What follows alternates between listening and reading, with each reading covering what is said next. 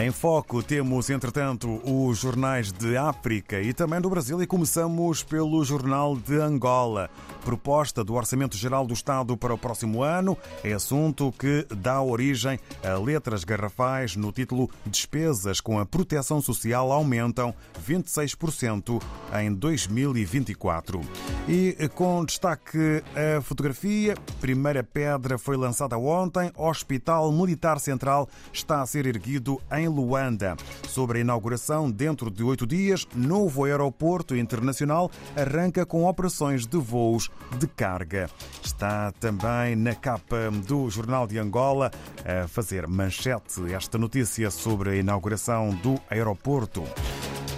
Agora estamos em Moçambique com o Notícias. Ontem inaugurada, ponte sobre Save dinamiza transporte de mercadorias, eh, com o presidente Filipe Nyusi a discursar eh, sobre esta ponte, que também aqui está com imagem na capa do Notícias. Primeiro-ministro na Assembleia da República, situação política do país é estável. É um outro assunto a fazer manchete na capa do Notícias moçambicano de hoje. Nos primeiros 10 meses, economia mantém tendência de retoma. É também um título para a capa do Notícias.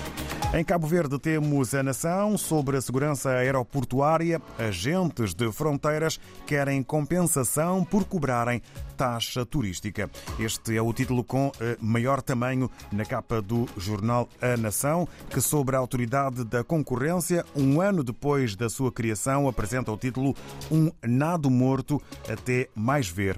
E na economia, fogo em situação crítica de energia após avaria na central de produção é chamada de atenção na capa da Nação.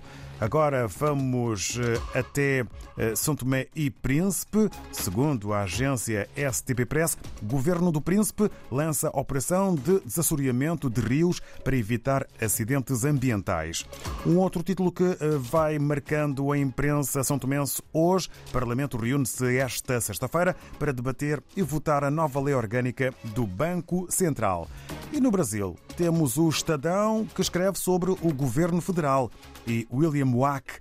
Lula exibe incapacidade de decidir que gera custo para seu governo e para o país.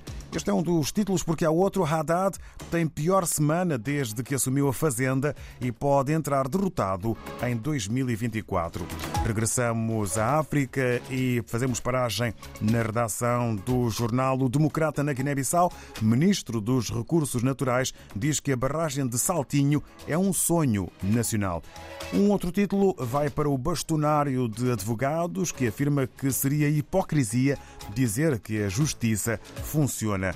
Dois títulos que marcam a imprensa guineense no dia de hoje, no fim desta ronda em que tivemos em foco os jornais de África e também do Brasil.